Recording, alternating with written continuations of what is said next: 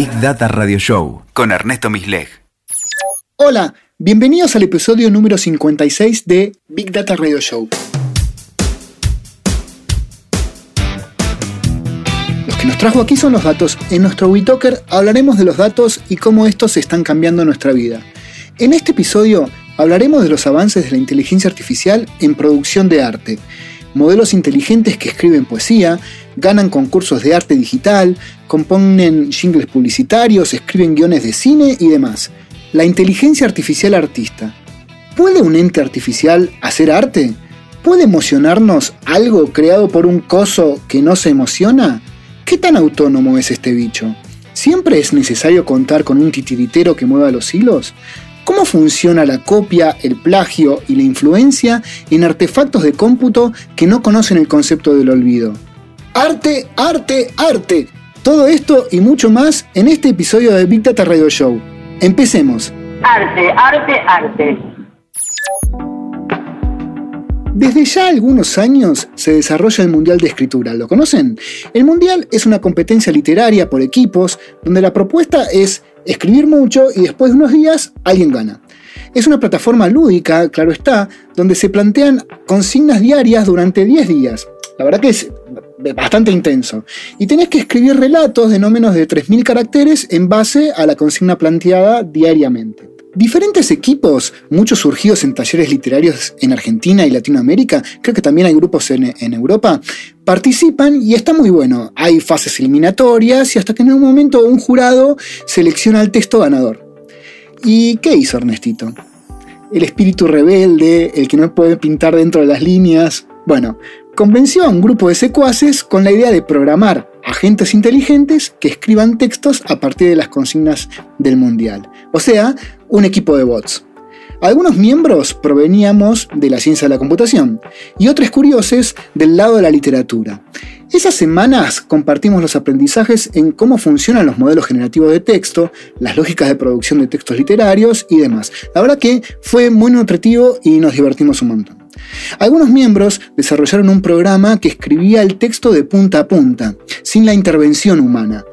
Eh, o sea, tomaba la consigna como un input y escupía el texto y así se publicaba. Otros, como en mi caso, implementábamos un diálogo humano-bot, donde íbamos refinando el texto. Mi protocolo, mi, manera de, jugar, era parafarsear la consigna sumándole alguna idea. Una metáfora bastante mal formada para abrir las propuestas y empezar a conversar con el modelo para que proponga textos e ideas nuevas. A partir de esos párrafos, yo los modificaba y volvían a pasar por la máquina, así como una especie de pasta linda del amor informático. Bueno, todo esto embebido en un mood escritor cual Henry Miller y tres whiskies encima. Por ejemplo, una de las consignas del Mundial trataba sobre camas. Cosas que pasaban en la cama. Historias en camas de en telos, este, los telos son eh, hoteles alojamientos, camas en hospitales, de gente que duerme en la calle, en el tren, bueno, no importa. Mi idea semilla fue un hombre que dormía sobre una cama hecha de libros, recordando a un amigo de mi viejo que literalmente no tenía el mueble cama y tiraba un colchón sobre unos libros. Bueno, libros, talones de factura, biblioratos, etc. Y de ahí, los diálogos con la máquina dispararon ideas sobre expedientes dormidos, de cuentos para ir a dormir, de estudiantes que se duermen en la biblioteca y demás. Y de ahí compuse o compusimos un relato que narra la historia de un padre que pide justicia por su hijo, que se fue a vivir literalmente a una oficina judicial entre expedientes mientras espera el juicio. ¿Y los textos qué onda? Bueno, a mí me encantaron.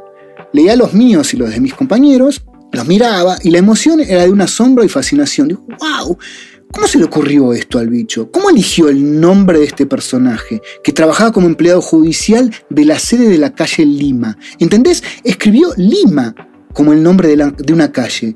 Y que veraneó en Necochea, ¿no? Y al fin del relato recuerda cuando le contaba a, su hijo algo que parece como un, un, cuento para irse a dormir. ¿Y por qué Necochea? ¿Cómo llegó el bicho a escribir Necochea? ¿Viste? Y vos después vas para atrás e intentás diagnosticar y reconstruir el sistema de decisiones de la gente y decís, claro, es Necochea, no podría ser Mar del Plata, mucho menos Miramar. El tipo tenía que veranear en Necochea. Bueno, eso a mí me parece sumamente fascinante. Mi gran amiga Vanina Piccione, profesional editora y oyente de este programa, fue categórica con el texto que escribí en Junta con mi bot. No recuerdo si empezó con un, querido, dos puntos. Los textos se pasaron bastante al carril de enfrente de los dos principios textuales, cohesión y coherencia. Bueno, me parece que me pasé de borracho. Digo, los textos que más me conmueven a mí son los que atraviesan descripciones de paisajes oníricos donde la elección de los puntos de conexión entre los elementos cuesta bastante asociarlos a una racionalidad humana. Como pasan en los sueños, que se cruza una vecina usando un traje de novia, con un termo abajo del brazo. Son todos elementos que están en tu mente, pero en ese sueño, el guionista cínico de tu fucking inconsciente los pone en escena para que tu psicoanalista se haga un festín. Bueno, se ve que a mí me gusta ese formato de relato hilado por metáforas sinonimias significantes artificiales. En fin, los textos de nuestro equipo no pasaron de ronda. Y cuando se los, los hacemos leer a gente con más criterio, dicen que son textos mediocres, de poco vuelo. Puede que nos haya invadido un sentimiento de orgullo de padre quien pega en la heladera los monigotes de crayón de sus hijos. Bueno, ¿cómo funcionan los modelos de lenguaje? En los orígenes, los modelos intentaban construir la transición de las palabras, esa matriz de transiciones de palabras, algo así como ¿Cuál es la palabra K más probable a partir de la serie de palabras que va desde 0 a K menos 1, ¿no? que se dijo anteriormente? Supongamos esto. El avión aterrizó en el aeropuerto de la ciudad de Buenos Aires. Aires es la palabra más probable luego de las palabras que precedieron. Esos modelos estaban muy bien, pero los textos que generaban eran muy obvios y rápidamente convergían en bucles. Me acuerdo hace unos 15 años que ya existía la Wikipedia, había modelos entrenados con las definiciones y la joda era preguntarle por cosas como el sentido de la vida. Entonces vos ingresabas una frase y el modelo continuaba con las palabras más probables, las más probables que continuaran la frase que vos elegiste. Entonces lo del sentido de la vida estaba bueno, ¿no? Entonces vos empezabas a decir, el sentido de la vida es, pim, pim, pim, y el modelo te completaba. Bueno, ¿y qué completaba? Bueno, algo en el orden biogelicista, ¿no? De alimentarse y reproducirse. Léase morfar y garchar, no sea vos. A mí me parece que está muy bien. Los modelos de los últimos años basados en Deep Learning, que coloquialmente se bautizaron como inteligencia artificial generativa, intentan hacer algo más interesante y es modelar cuál es la lógica que subyace a la existencia de ciertas frases. Algo así como modelar el pensamiento que hizo que se escribieran esos textos. ¿Qué es lo que llevó a un sujeto a escribir lo que escribió? Bajo esta idea, los modelos como GPT que han sido entrenados con miles de millones de textos, permiten generar piezas de una estructura lógica y coherente muy inteligente. Podemos pensar que estas redes modelan la inteligencia y, si querés, la psiquis y el inconsciente de la cultura humana. Ah, asterisco. Fa, parece muy grandilocuente, pero es así. al menos vamos en camino a. Me resonó una frase de Borges en el Aleph que cuenta Santiago Lach en una entrevista. Santiago es el capanga del Mundial de Escritura, que habla sobre el lenguaje. Dice, todo lenguaje es un alfabeto de símbolos cuyo ejercicio presupone un pasado que los interlocutores comparten. El pasado de los interlocutores, en nuestro caso, está modelado por una red neuronal y entrenado con miles de millones de textos alguna vez escritos. Bueno, vuelvo al asterisco. Cultura humana. Bueno, los registros digitales de una partecita de la humanidad. Y esos registros, además, son mayormente noticias de periódicos, textos legales, manuales técnicos y una cosa muy formal. Le hace falta un poco más de barro mundano. ¿Quién te dice que en algunas próximas versiones se sumen textos de los audios de WhatsApp? Asterisco. ¿Con qué se entrenan estos cosos? La versión oficial dirá que con textos de libre disponibilidad y que no se infringen derechos de autor. Algunos serán novelas de autores que ya vencieron sus derechos. O de espacios donde los autores hayan cedido los derechos o no hayan declarado enérgicamente que sus textos no pueden ser utilizados para la construcción de modelos de lenguaje. Ahora me pregunto, eso que me atrajo, lo de juzgado de la calle Lima, o lo del que empleado judicial que veraneaba en Necochea, ¿fue original o fue una copia? Ay, que lo tiró. Esa es una buena pregunta. Porque el autor humano, poner el que lea, bocha, pero no tiene la capacidad de leer toda la obra escrita de la humanidad, como si lo tiene este bicho. Al humano, en un concurso de literatura, no le van a contar las costillas para ver si el nombre que eligió para los protagonistas de su cuento fueron inéditos o choreados. Obvio que si se llama Coronel Aureliano Buendía va a ser considerado como una cita homenaje. Y si bien el modelo generador, por diseño, está compuesto por niveles de abstracción que generalizan los textos ejemplos que fueron insumo para poder construir textos nuevos, no podemos dar certeza de que ella casi Lima no haya sido escrita por un humano antes. Hoy no tenemos una herramienta que vaya para atrás y le pregunte a la red, che, ¿la calle Lima la inventaste o la plagiaste? Y además, la pregunta no sería ¿la plagiaste?, sino qué formulación matemática intervino para derivar esa idea. Y ahí se tienen que reescribir las leyes de derechos y de plagio. Igual, lo que termine como un cuento para irse a dormir, eso sí me pareció un hallazgo. Ah, asterisco. Este caso que les cuento tuvo su run hace poco en un concurso de arte digital donde quien ganó utilizó herramientas generativas. Y se le fueron al humo una comunidad de ilustradores diciendo, lo construido por esta tool, copia. O bien, copia de una copia. O bien, copia una copia de una copia. Y no cita el estilo de ilustración. Y puede ser, porque al momento en que ese ilustrador liberó sus obras, no racionalizó que años después iba a venir un monstruo de la tecnología a chupar toda obra artística liberada y publicada en Internet para construir un modelo generativo. Esa habilidad superhumana de aprender de todo es la que interpela e irrita a la comunidad de ilustradores. ¿Cómo pueden venir estos informáticos a escupirnos el asado? Encima, estos fucking informáticos son cuatro. OpenAI, Nvidia, Google y Facebook. Y ponele Baidu. Y para de contar, millonadas sale construir esos modelos. Y yo estoy con el Stalder HB haciendo croquis. Otra son los actores de doblaje. Ya existe tecnología, más menos generativa, no viene al caso, que pueden tomar audios del idioma original y construir audios en todos los idiomas, con el tono y características de voz del actor original. Especulo que lo que va a pasar en lo inmediato es que los espectadores no van a notar la diferencia. Y si lo venden bien, las voces generadas van a ser incluso preferidas. La gente va a querer escuchar cómo eh, Morgan Freeman habla en español y no a Federico Lupi la comunidad de actores de doblaje va a ser reducida significativamente.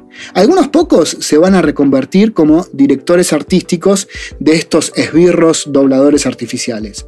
La guita se va a redirigir a pagarles las licencias de uso del software de doblaje a una empresa informática transnacional. Y en el mediano plazo vamos a recordar con cariño a los dobladores de lenguaje latino neutro, como lo hacemos con los vendedores de velas de la época de la colonia en los actos de primaria. Un punto grande a tener en cuenta, que no lo voy a desarrollar ahora porque me quedé sin asteriscos en esta columna, es ver de preguntarnos qué hacer con la fuerza laboral que será reemplazada por la inteligencia artificial.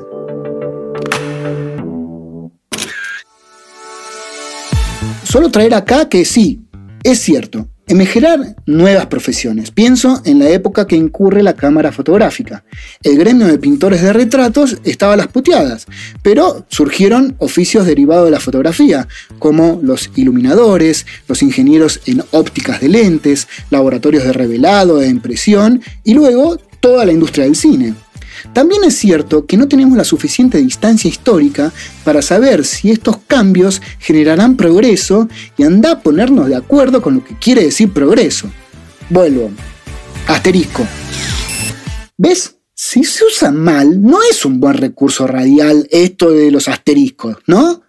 Bueno, vuelvo. Estaba hablando de que en diálogo con el modelo, este propuso que el protagonista recordara un cuento para irse a dormir. Y eso sí me parece un hallazgo. Me parece un hallazgo. Fue a mí a quien le pareció interesante. A mí, ser humano. Entonces el bicho no genera cosas interesantes per se, sino que quien le da el valor artístico, digamos, es siempre el sujeto. Esto resulta fundamental para que entendamos el vínculo con esta y con otras tecnologías para desarrollar arte. Y agrego, cuando vos lees el horóscopo o escuchás una tirada de tarot, quien le da la relevancia al mensaje sos vos, no son las cartas. El valor empático predictivo se los das vos. De todos los bits que componen el mensaje, el que le da la característica informativa, sos vos. Me sale decir, si una tirada de tarot se hace en el medio del bosque y nadie la escucha, ¿qué adivina? La pieza artística por sí sola es un coso, y dentro de su composición química no está la de la molécula del arte. Es una propiedad humana darle esa característica. Y no solo está el humano autor. En esa definición de arte es todo lo que hace un artista, se me queda corta. Fíjense, veo varios humanos en esto el humano programador informático que programó el modelo generativo, el humano dueño de la infraestructura informática para que el modelo pueda entrenarse y luego utilizarse, el humano que otrora escribió, pintó, grabó canciones que son usadas como insumo para la construcción de los modelos generativos, el humano que usa estos modelos para hacer arte, cual artista titiritero o artista centauro, dependiendo de qué tanto dialoga con el modelo, el humano que disfruta, o no tanto, las piezas artísticas generadas, el humano que hasta recién venía practicando tareas de producción de piezas artísticas y se ve que en estas tecnologías lo van a dejar sin trabajo, y ponle que me olvide de otros. El humano dueño de la galería, el humano dueño de la discográfica, el humano filántropo, el humano mecenas, el humano jurado de un concurso, el humano que falsifica la Mona Lisa, el humano que saca fotocopias al apunte de Historia del Arte 1 de la Universidad de La Plata, Cátedra Sánchez, el humano sacerdote que predicaba decir que tenía el celular de Dios para decirse una obra lo verenada lo suficiente. Bueno, hay humanos para tirar al techo. Si la pregunta es, si la inteligencia artificial puede generar arte, mi repregunta es, ¿qué todo del sistema artístico estamos hablando? ¿Y cuál arte? ¿El que se ajusta al vínculo con quién? ¿Con el programador? ¿Con el artista? ¿Con el jurado del concurso? ¿Con el de la fotocopiadora de la Universidad de La Plata? Hace unos años, antes del furor por las herramientas de traducción de texto a imágenes como DALI o Stable Diffusion, el director y artista visual Rama Allen decía, la historia del arte y la historia de la tecnología siempre han estado entremezcladas. De hecho, los artistas e incluso algunos movimientos muchas veces se definen por las herramientas disponibles para la creación la precisión de los cuchillos de piedra permitió a los humanos esculpir las primeras piezas de arte figurativo. Y yo agrego la cámara oscura, la fotografía, el cine. Todas estas formas, en mayor o menor medida, moldean el discurso del artista. ¿Cuánto de cuchillo afilado tiene ChatGPT? Otras corrientes artísticas en el pasado utilizaron dispositivos exógenos al artista, al menos aparente, para componer la obra. Los surrealistas de principios del siglo XX utilizaban estrategias compositivas que alejaban la razón de la composición. Muchas de estas formas usaban escribir entre sueños, tirando dados o con el I Ching. Algunos filósofos del arte consideran el trabajo con la inteligencia artificial como una nueva y mejorada instancia surrealista, donde de alguna manera se delega a la inteligencia artificial la racionalidad, la lógica lingüística, y el poeta puede conectar con ese inconsciente creativo. No tan surrealista porque hay algo de control, pero en el flow Henry Miller y tres encima que les decía, es un poco de eso. Luego, con las primeras computadoras, devino el arte algorítmico donde la propuesta era programar reglas de producción de figuras, colores y formas, en su mayoría geométricas. Para el caso de la música, el arte algorítmico se encuentra mucho antes de la computadora, con gramáticas de melodías y, contrapuntos. En la época del featuring, se presentan varias formas de colaboración artista-agente. Puede ser guionista-ilustrador, como Osterheld y Solano López en El Eternauta, loops de retroalimentación, como en los solos de jazz, o en las parejas de tango, donde hay propuestas y contrapuestas. A mí me gusta distinguir estos dos acercamientos, el artista titiritero y el artista centauro. El primero sabe lo que quiere decir y usa la inteligencia artificial como un ejército de esbirros. Ya dije esbirros hoy, ¿no? Bueno, es que desde que lo dijo Cristina se me pegó. Bueno, un palumpas, que hacen el laburo rutinario, poco creativo. Y la inteligencia artificial baja las barreras en la producción. Bueno, ¿ven el rostro del modelo publicitario del afiche de dentífricos? Bueno, no es humano. Para la música del jingle de candidato a concejal a bueno, no se contrató a ningún músico profesional de conservatorio. El autor dijo pim pam pum y la obra se completó, más vertical, como un taller de costura de flores. La otra, la del centauro, el autor dialoga con la inteligencia artificial, se deja influenciar por las propuestas y termina de construir el discurso artístico más tarde. De alguna manera, esa posición me gusta más, más horizontal, donde varios firman la planilla de Sadaik. La otra forma de colaboración, casi por contraposición, es la que se encarna con el hashtag Art by Humans, arte por humanos, algo así como fue el No Filter hace algunos años.